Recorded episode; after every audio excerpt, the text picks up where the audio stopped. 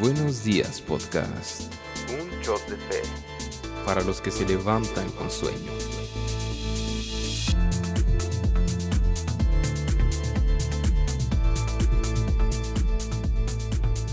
Buenos días, podcast. Bienvenidos al segundo episodio de esta parte de la serie Firmes, que vamos a estar hablando acerca de la mentira.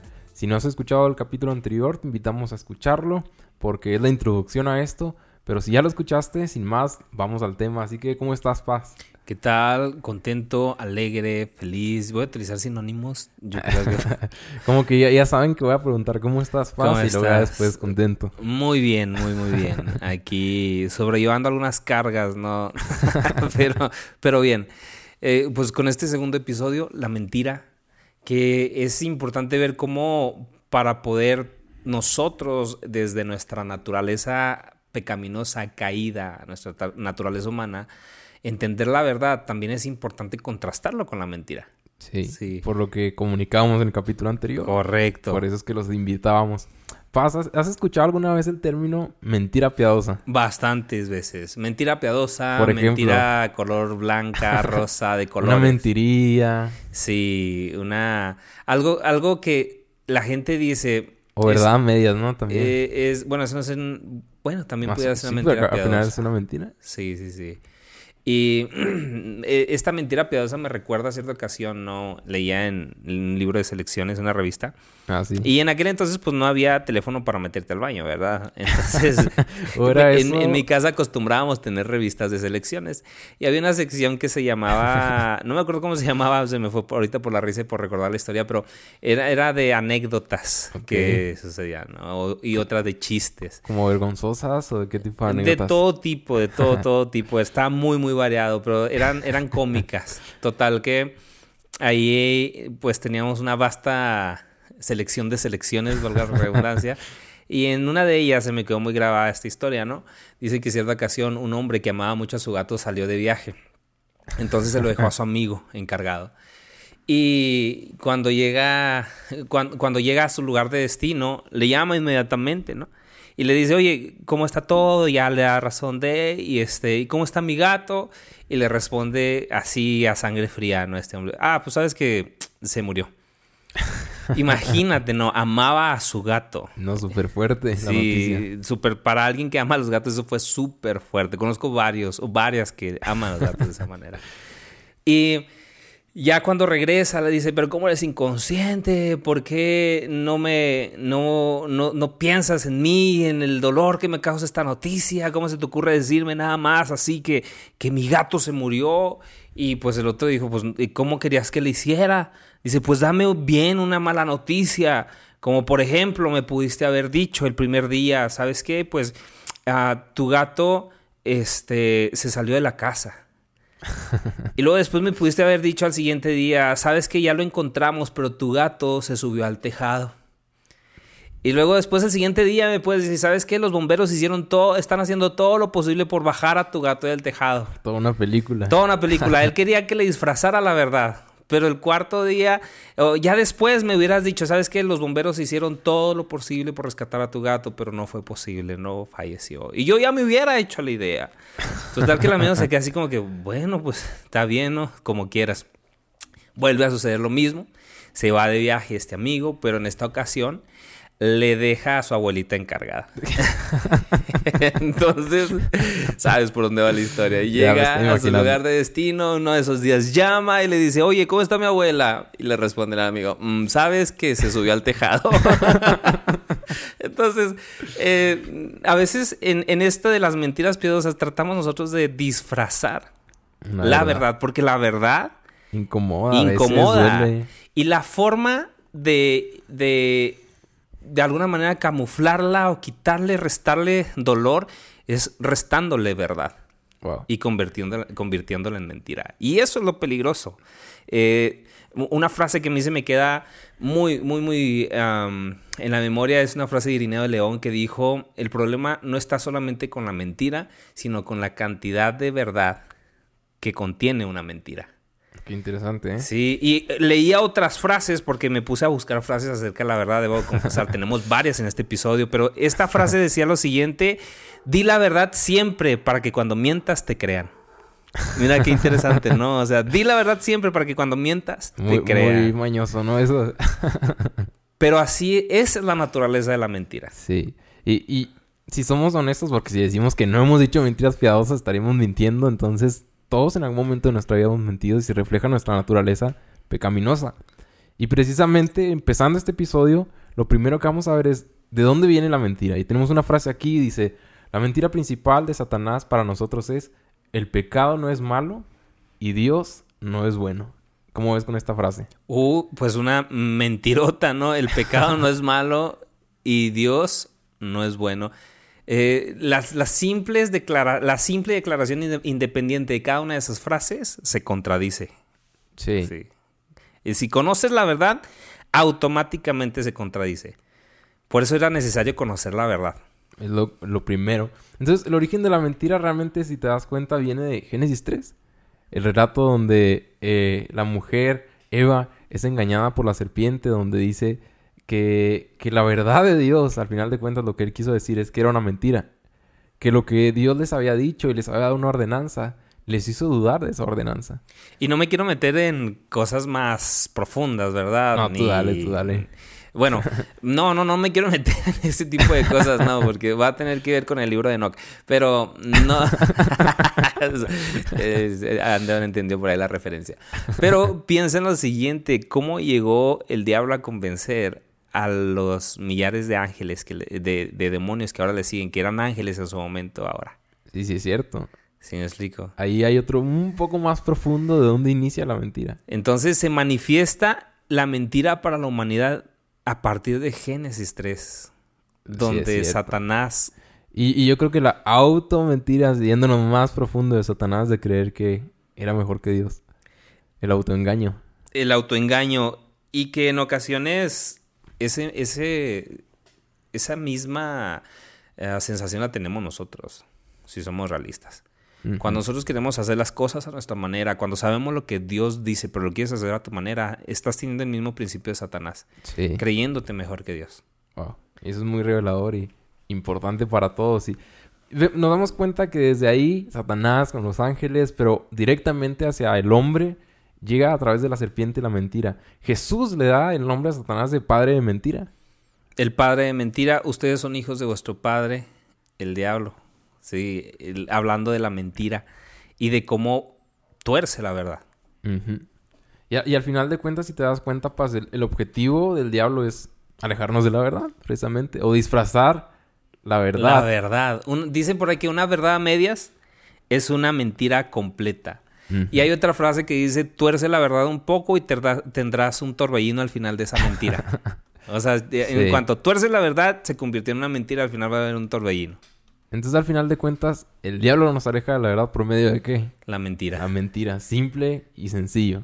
Hasta Y- aquí, ¿qué, qué opinas? ¿Qué nos puedes decir, Paz? Pues que eh, todos en algún momento tenemos esa tentación. Siempre, sí. Y, y tendemos a manifestarlo de una manera muy natural. Por ejemplo, cuando te preguntan cómo estás. Sí. No estás bien. Sí, eh, por ejemplo, ya es cultural el responder bien, pero si nosotros respondiéramos sinceramente, ¿Cuántas veces estoy pensando de los treinta y tantos? Si son treinta y tantos todavía en episodios, no estaríamos yo creí que contentos. años. Ay, que ya me vas a No, re- no. aquí. Oye, y que, que justamente coincide este episodio número 35, si no me equivoco, con mi edad. Por eso dije, ya viene aquí a ventilarme el No, no, no, no. No, te iba a decir, o sea, de los dos, ¿no? Que hemos dicho Sí, contentos, ¿cómo estás? felices. Contento. Ajá. ¿Cuántas veces a lo mejor no hemos estado así? No sé, fíjate, yo todas las veces que digo contento estoy contento, pero no sé tú, ya si tu conciencia te está acusando. No sé, estoy tratando de acordarme. Ah, ok, ok. y fíjate, responde por, por naturaleza bien, ya por costumbre, Sí. cuando a lo mejor estás mal.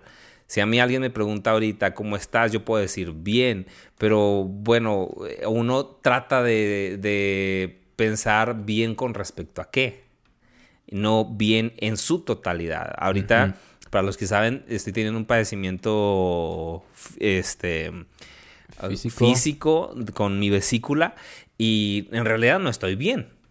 Sí, pero mi respuesta natural, y me he dado cuenta de esto porque hoy en la mañana me preguntaron cómo estaba y yo dije, bien. Bien. Sí, y, pero en realidad dije, no, no es cierto, no estoy bien. Estoy Sí, mal. me ha pasado. Entonces, ve cómo es esto algo tan natural. Tan sutil y nos revela la naturaleza pecaminosa.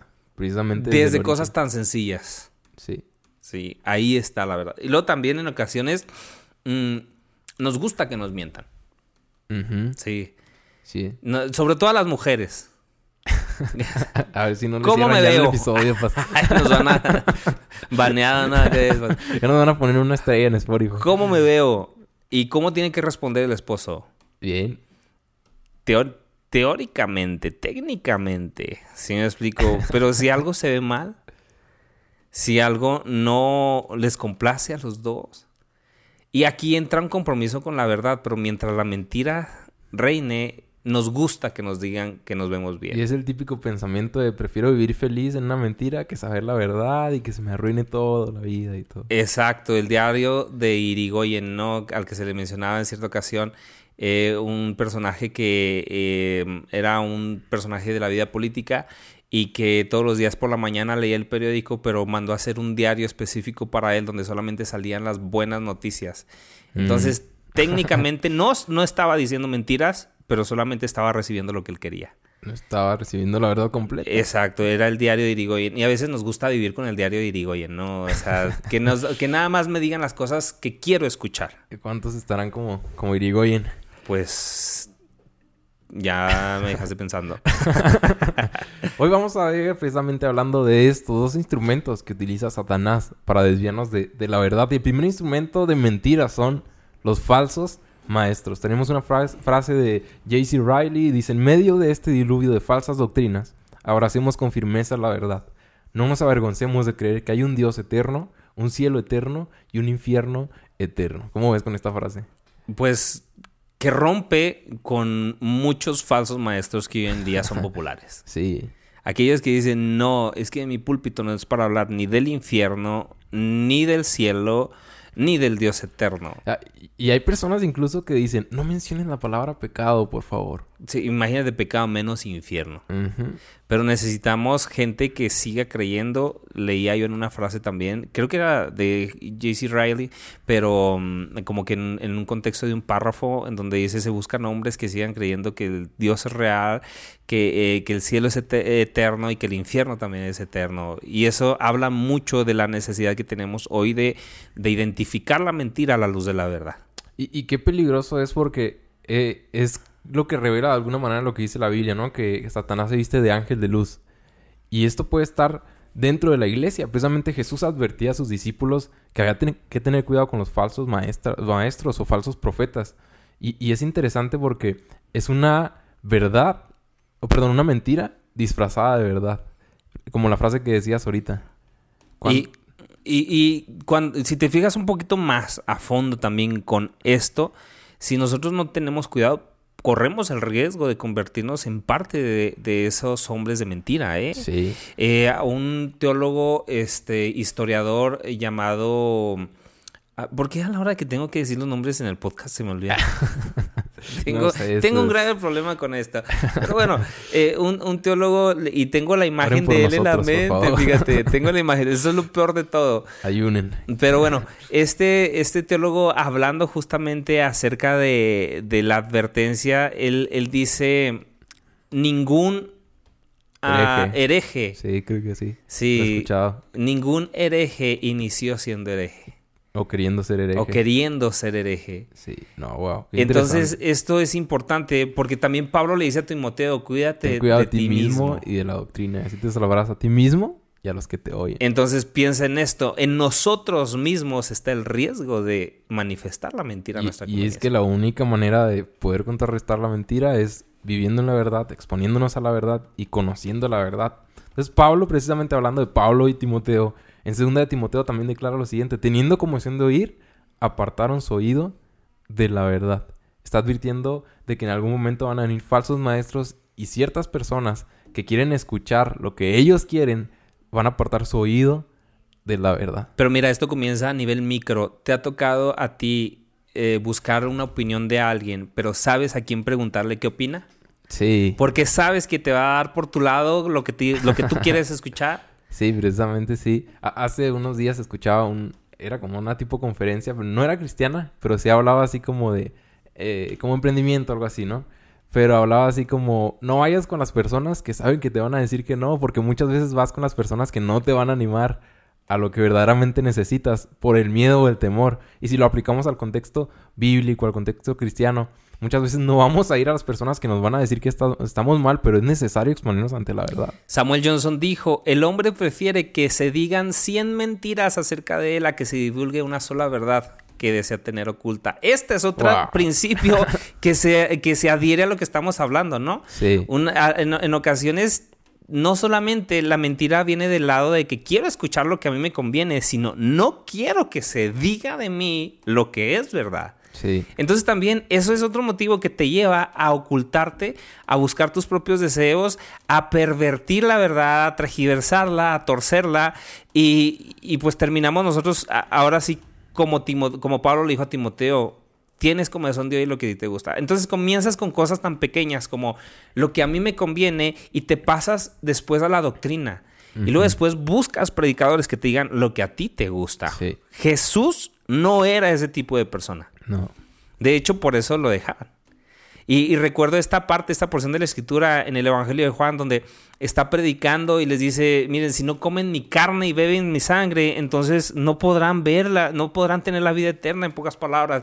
Y los, los, los que lo seguían, sus seguidores, le dijeron, difícil cosa es esta para nosotros, y se apartaron. Y Jesús le dice a sus discípulos, ¿ustedes también se van a ir? Y no como, no como retándolos. Sí, Sino, sino como diciéndoles en, en, en una connotación de, ¿Verdad que ustedes no se van a ir? ¿Verdad que ustedes van a permanecer? Porque permanecer en la verdad conlleva rechazar la mentira por más que esta mentira la ame yo a ella y ella a mí. Es una relación tóxica, ¿no? Simbiótica, ¿no? Se necesitan unos a otros. Y tóxica.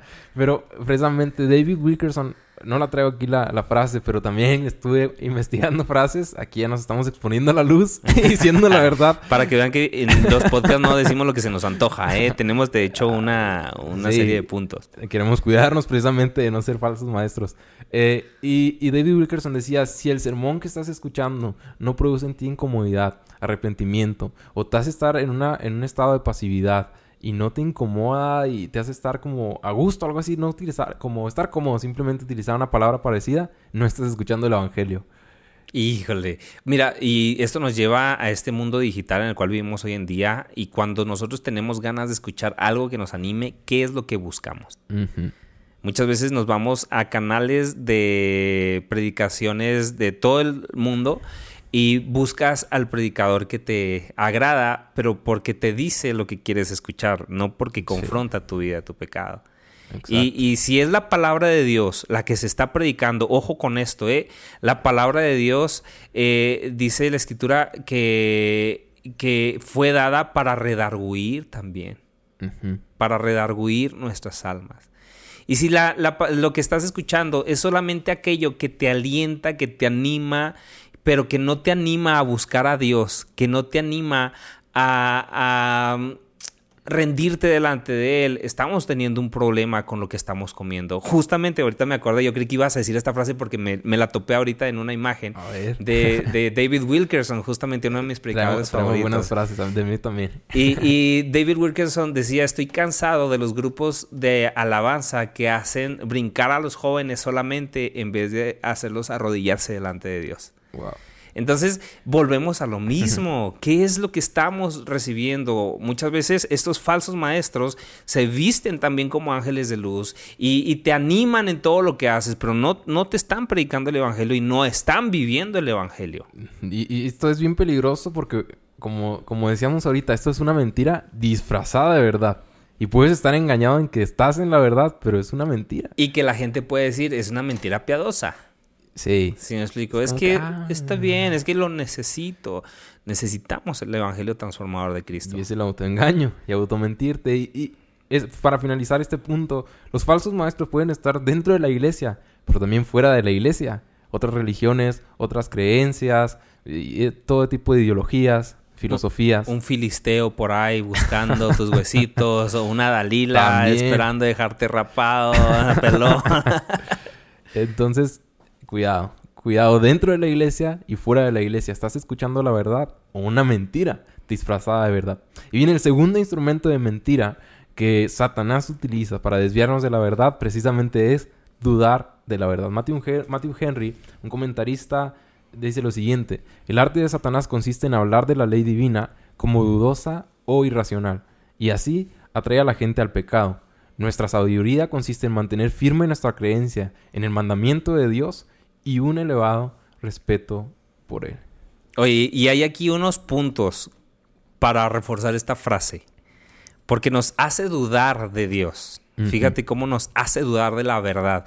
Porque cuando dura- dudas de la verdad, dudas de Dios. Recordemos que en el episodio pasado vimos que el origen de la verdad es Dios. Y que la verdad misma en sí es Dios. Exacto, exacto, porque Él es la verdad. Entonces, eh, por ejemplo, en momentos de dificultad, la Sí. pregunta es, Dios es bueno. ¿Dios es bueno? ¿Acaso Dios es bueno? ¿Verdaderamente es el buen pastor? Como lo dice el Salmo 23. ¿Por qué estás sufriendo en este momento? ¿Por qué me está pasando esto? Sí. Porque a mí. Y ah, en momentos de victoria, Por ejemplo, ¿no te mereces más que esto? Tú eres el mejor. Y, y, y eso, en lugar de darle la gloria a Dios, te hace ver a ti mismo. Un principio satánico el orgullo. tú quieres el reconocimiento. Sí. Sí, Y lo que a mí me hace sentir bien otra vez. Y fíjate cómo es sutil, ¿no? O sea, cosas que, entre comillas, podrían parecer racionales. Porque es una mentira piadosa. Porque teóricamente no pudiéramos decir, bueno, si mereces algo mejor, alguien te debió de reconocer, o esto que estás pasando es injusto para tu vida. Exacto. O por ejemplo, Paz, en momentos de tentación, ¿qué, qué es lo que piensa regularmente? ¿O qué, cuál es esta mentira? ¿Realmente será tan malo hacerlo? Sí, y lo justificas, ¿no? Como por ejemplo cuando te detiene el tránsito y, y te pide una mordida. y dices, Ándale.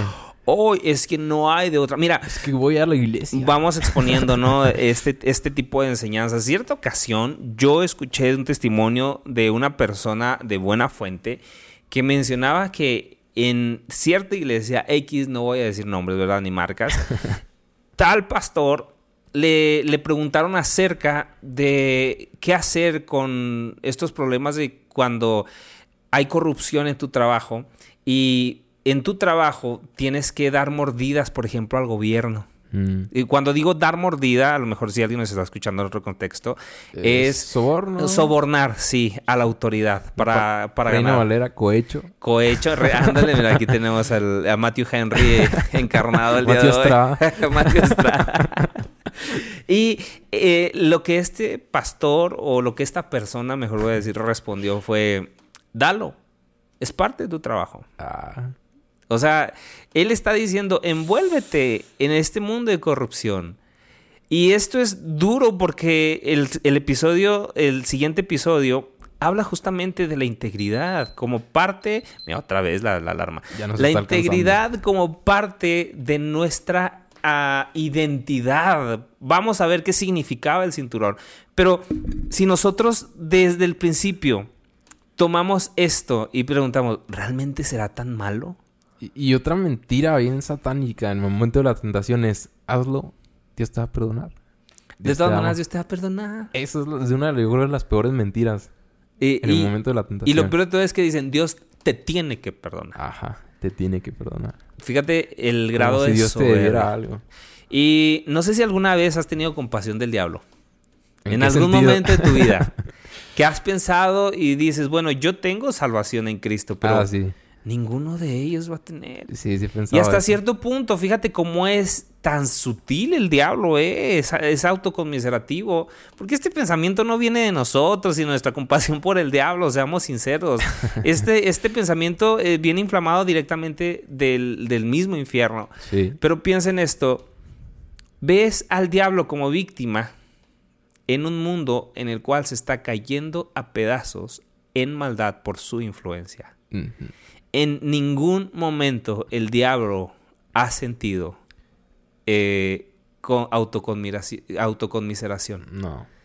En ningún momento el diablo ha reflexionado su maldad. Hace mucho en un libro de John Bunyan, si no me equivoco, perdónenos, oren por nosotros. Eh, este, hablaba acerca precisamente de, de, Satanás y todos sus secuaces, ¿no? Y el ejército de Satanás. Y hablaba por qué es tan insistente en atacar al humano, en hacer desviar al humano de Dios, de la verdad y todo eso que estamos diciendo. Es porque nosotros, para él es como que estas criaturas más insignificantes que nosotros tienen la oportunidad de ir al cielo y de formar una familia con, con Dios. Pero nosotros ya no tenemos ninguna oportunidad, vamos a destruirlos a ellos. Algo así hacía como una, de alguna manera, ciencia ficción, pero de una manera interesante y muy lógica. Que nos ilustra, ¿no? la forma en la que es. Sí. Y, y, mira, eh, entender el origen de la maldad nos tiene que hacer rechazarla con más vehemencia, con más intención. Sí. Todo aquello que no proviene de la verdad es eh, proviene de, la maldad, del pecado. Lo vamos a ver más adelante a profundidad. Pero cuando nosotros contrastamos la mentira y lo sutil que la mentira se presenta a nosotros de diferentes maneras, como por ejemplo cuando mientes en tu hogar, cuando le mientes a tu esposo o a tu esposa, cuando empiezas a verte con personas eh, incorrectas en tu vida, cuando abres la puerta a influencias que tú sabes que no son de Dios, cuando tú empiezas... Eh, la, mentira, fíjate, quiero que, cerremos con esto, la mentira no comienza a manifestando la maldad de la mentira. La mentira comienza ocultando la verdad. Este es el inicio de la mentira. Sí, es cierto ocultas la verdad. Entonces, se te hace fácil ocultar la verdad hasta que el ocultar la verdad tienes que eh, justificarlo con una mentira. Y eso te lleva a otra mentira, y otra mentira, y otra mentira. Y si te fijas, cuando nosotros vamos a la escritura, estamos llamados a rendir cuentas. No ocultes la verdad. Por más vergonzosa que sea, no ocultes la verdad. Entonces, y este, este día creo que pudiésemos concluir reflexionando acerca de qué mentiras estamos nosotros solapando en nuestra vida. Porque cuando nosotros estamos solapando las mentiras en nuestra vida, entonces estamos permitiendo que el rey de maldad tome el trono que a Dios le corresponde.